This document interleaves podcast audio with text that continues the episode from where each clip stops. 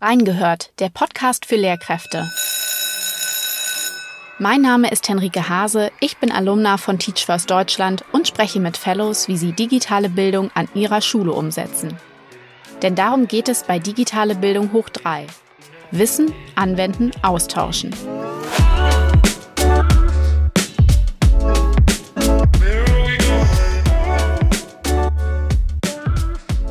Und das Thema unserer heutigen Podcast-Folge ist das Thema Wissen, Praxiseinblicke zum Thema digitale Berufsorientierung und Prüfungsvorbereitung.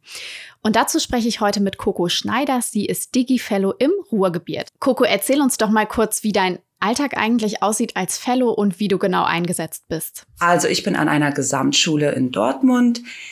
Ich bin dabei in Deutsch und Englisch in neunten und zehnten Klassen, meistens im Teamteaching unterwegs, aber auch in Kleingruppen oder nach Bedarf mit einzelnen Schülerinnen oder Schülern.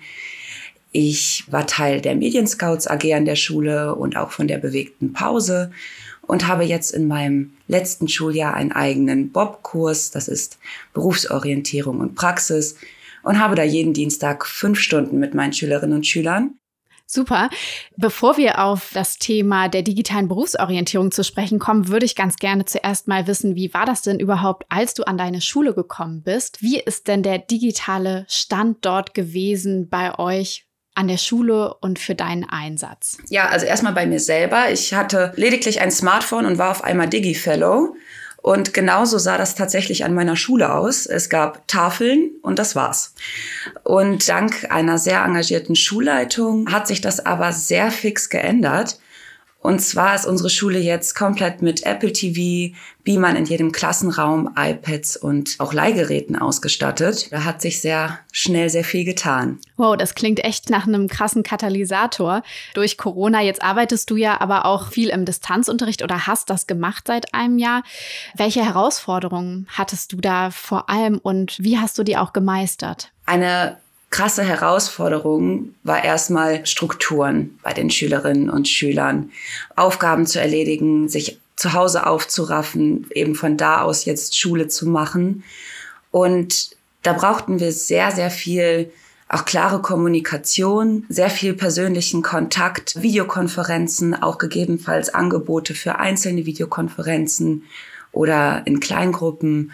Und ich habe gemeinsam mit meinen Schülerinnen und Schülern To-Do-Listen erstellt mit Zeitplänen, an denen sie sich orientieren konnten. Und das hat auch gut geklappt, weil dann wirklich auch alle mit einem Endgerät versorgt waren zu dem Zeitpunkt schon. Oder kannst du das noch mal kurz erklären? Nee, tatsächlich hat es so angefangen, dass meine Kollegin und ich mit dem Auto durch Dortmund gefahren sind und Mappen persönlich an unsere SchülerInnen verteilt haben. Teilweise hatten wir da auch echt Probleme mit der Hardware unserer SchülerInnen, die dann nur ein Smartphone hatten und darüber halt schlecht die Aufgaben erledigen konnten. Und Genau, da hatten wir dann aber individuelle Lösungen für gefunden. Aber dann im Zuge des oder im Laufe des Lockdowns hat sich das Problem zumindest ein bisschen erledigt, dadurch, dass die SchülerInnen halt von der Schule gestellt iPads bekommen haben. Super. Das ist ja auch besonders relevant, wenn es jetzt um das Thema Berufsorientierung geht. Du hast gesagt, deine SchülerInnen sind in den Abschlussklassen. Das ist ja ein ganz wichtiger Moment, um sich über die Zukunft Gedanken zu machen. Und es gibt ja ganz tolle, viele Möglichkeiten, sich über Berufsbilder und Stellenangebote zu informieren im Netz. Aber wie hast du denn deine SchülerInnen da überhaupt fit gemacht, dass sie sich online mit diesen Berufsperspektiven auseinandergesetzt haben? Ja, also tatsächlich habe ich erstmal, als es dann diese iPads gab, vorerst gar nicht einzeln an jeden Schüler oder Schülerin, sondern wir hatten so einen Wagen, der vollgepackt war mit iPads, die man sich ausleihen konnte. Den habe ich mir dann erstmal immer geschnappt und reserviert. Und dann ging es erstmal rein ins Internet und einfach erstmal gucken, was ist überhaupt schon für Vorwissen da. Und tatsächlich gab es dann so, so eine Seite, die immer genutzt wurde, die sie noch aus der achten Klasse kannten. Von da ausgehend haben wir dann angefangen, eine Sammlung zu erstellen von verschiedenen Seiten, haben uns gemeinsam in der Klasse informiert, was gibt es noch für andere Seiten, die sich mit Berufsorientierung beschäftigen und haben dann da angefangen, Tests zu machen zu persönlichen Präferenzen und Stärken und einfach mal zu stöbern, sich zu informieren. Also erstmal habe ich da ganz viel Freiraum gelassen, selber zu schauen. und dann mit den SchülerInnen gemeinsam geguckt, wie bewerte ich sowas eigentlich? Und haben dann eine Übersicht gemacht, äh, gemeinsam Material bewertet und uns letzten Endes für ein paar Seiten entschieden, mit denen wir dann auch gearbeitet haben. Und ja, ich hatte da halt sehr viel Glück in der Schule, die Kapazitäten für individuelle Arbeit mit den SchülerInnen zu haben und habe mich dann nochmal in den Pausen mit ihnen hingesetzt, geschaut, was gibt es in den verschiedenen Klassen für verschiedenes Wissen und wie bringe ich das dann alles wieder zusammen, beziehungsweise wie verteile ich das auch unter den Schülern und wie können sie es auch selber verteilen und habe mir dann immer Schüler geschnappt und die dann zusammen in eine Pause gesetzt und dann gemeinsam zum Beispiel Bewerbungen überarbeitet oder gemeinsam im Internet geguckt. Hm. Kannst du da noch mal kurz ins Detail gehen, um was für Seiten es sich handelt oder um was für Tools, mit denen du da gearbeitet hast konkret? Was kannst du da empfehlen? Die Seite, von der ich gerade gesprochen habe, die die SchülerInnen schon kannten, war Planet Beruf.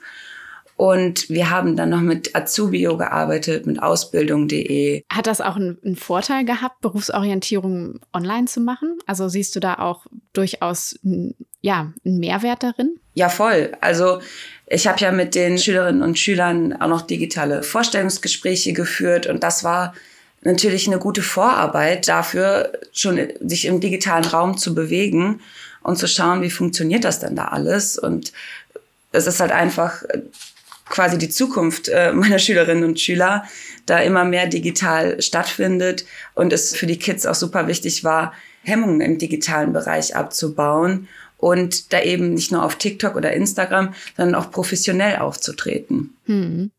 Wie hast du das dann gemacht mit den Vorstellungsgesprächen online geübt? Erzähl uns da mal ein bisschen mehr. Ja, also meine Kids hatten ja die äh, Möglichkeit, mit der DPDHL Vorstellungsgespräche zu führen. Wir haben gemeinsam geguckt, was ist das eigentlich? Wie laufen Vorstellungsgespräche ab? Dazu hat man im Internet ganz, ganz viel gefunden, wie sowas in Präsenz abläuft, aber eher weniger, wie das digital abläuft erstmal. Und wir haben uns dann zusammengesetzt und kleine Videokonferenzen aus zwei verschiedenen Klassenräumen geführt zum Beispiel. Die Kids haben sich gegenseitig dabei gefilmt, während sie sich vorgestellt haben. Dann wurden Bewerbungsunterlagen erstellt. Die wurden dann an die DPDHL geschickt. Und basierend darauf wurden dann eben die Vorstellungsgespräche geführt. Hm. Und haben die SchülerInnen erzählt, was sie da so am meisten gelernt haben, was sie dabei vielleicht am allermeisten inspiriert hat auch? Ja, also erstmal natürlich allein die Tatsache, echte Mitarbeiter kennenzulernen, beziehungsweise Gespräche mit ihnen zu führen. Das war schon mal richtig cool. Und im Gegensatz zum normalen Unterricht, wenn wir über Vorstellungsgespräche gesprochen haben, haben Sie in den digitalen Vorstellungsgesprächen nochmal gemerkt, dass es wirklich wichtig ist, sich mit sich selber und ihren eigenen, Stärken auseinanderzusetzen, weil es in den Gesprächen halt ganz viel um die Persönlichkeiten ging. Ja, da, da war es halt nochmal anders, als im Unterricht sowas aufzuschreiben und sich dann irgendwelche Vorgaben zu halten. Und gerade diese Auseinandersetzung mit sich selber und individuellen Stärken, das war, glaube ich, so der größte Aha-Effekt für die Kids. Ja, das kann ich nur unterschreiben. Wenn man sich selber am besten kennt, dann weiß man auch irgendwie, worauf man am allermeisten Lust hat und was zu einem passt. Lass uns noch mal kurz auf das Thema Abschlussprüfung eingehen. Das machen deine SchülerInnen ja auch gerade oder haben sie gemacht. Wie hast du sie denn dafür fit gemacht? Ja, also ich habe Videokonferenzen mit meinen SchülerInnen in der Zehnten geführt und im Wechselunterricht hatten wir das Glück, zu zweit in der zehnten Klasse zu sein. Da haben mein Kollege und ich uns aufgeteilt. Er war in Präsenz da und und ich habe dann das Distanzlernen begleitet und betreut und dann immer wieder in Videokonferenzen mit den Kids für die ZP gelernt und war dann auch mit zwei Schülerinnen und Schülern beim ZP Lerncamp dabei, das von einigen Fellows organisiert wurde. Und da ging es eben um die digitale Vorbereitung sowohl in Kleingruppen als auch im Plenum zu ZP-relevanten Themen. Da wurde auch nochmal grundsätzlich die ZP besprochen, der Ablauf genau erklärt und die Kids haben eine ganze Materialsammlung bekommen, die sie dann gemeinsam mit Fellows durchgearbeitet haben.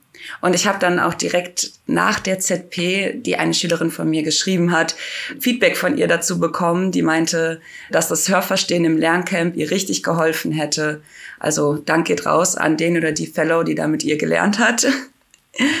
das war ziemlich cool. Ja, kannst du da noch mal konkret sagen, was es vielleicht für Tools oder Methoden gibt, mit denen ihr da genau gearbeitet habt? Ja, also die Fellows, die das ZP Lerncamp vorbereitet haben, haben auch PowerPoint-Präsentationen erstellt, die wir dann mit den Schülerinnen und Schülern geteilt haben. Ich persönlich arbeite da gerne mit Whiteboard-Sharing, dass man gemeinsam an einem Dokument arbeiten kann, dass Schülerinnen und Schüler selbst ihre Lösungen eintragen können. Ja, super. Dann würde mich abschließend noch interessieren, Coco, wie man denn SchülerInnen für Mediennutzung im Unterricht am meisten begeistern kann und was dich bei diesem Thema auch mitreißt und begeistern lässt. Also generell habe ich das Gefühl, dass die Schülerinnen und Schüler sich unglaublich darauf freuen, jetzt mit den iPads zu arbeiten und noch ganz viele Facetten und Möglichkeiten der digitalen Welt kennenzulernen. Und ich glaube, am besten funktioniert das mit ganz viel Selbsterfahrung und auch mit dem Bezug zur Alltagsrealität der Schülerinnen und Schü Schüler und deren Interessen. Und das ist auch so das, was ich super finde und total spannend, welche Möglichkeiten und welches Potenzial zum Beispiel Seiten wie Instagram haben, um Schule stärker mit der Lebensrealität der Schülerinnen und Schüler zu verknüpfen. Coco, du hast uns noch was ganz Tolles mitgebracht, nämlich ein paar Stimmen von deinen SchülerInnen. Du hast sie gefragt, was sie sich eigentlich wünschen für die Zukunft und auch, was ihnen beim digitalen Lernen am allermeisten gefallen hat. Und das hören wir uns jetzt einmal kurz an. Ich wünsche mir mehr Arbeit auf den iPads anstatt auf Papier.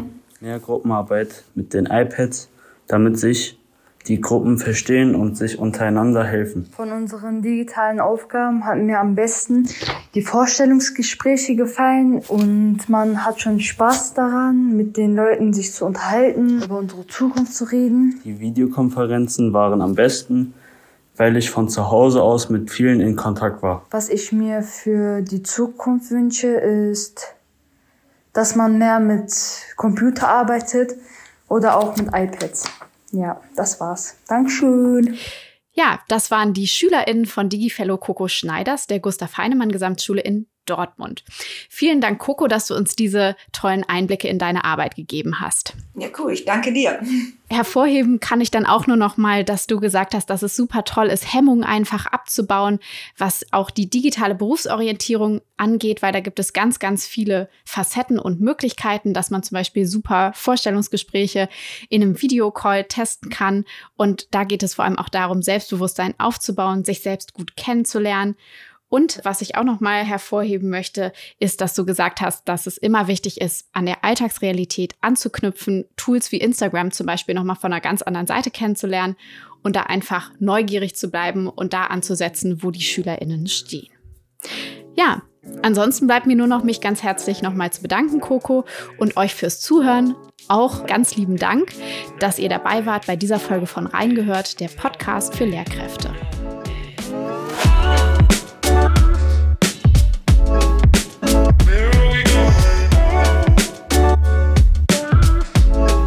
Danke fürs Zuhören.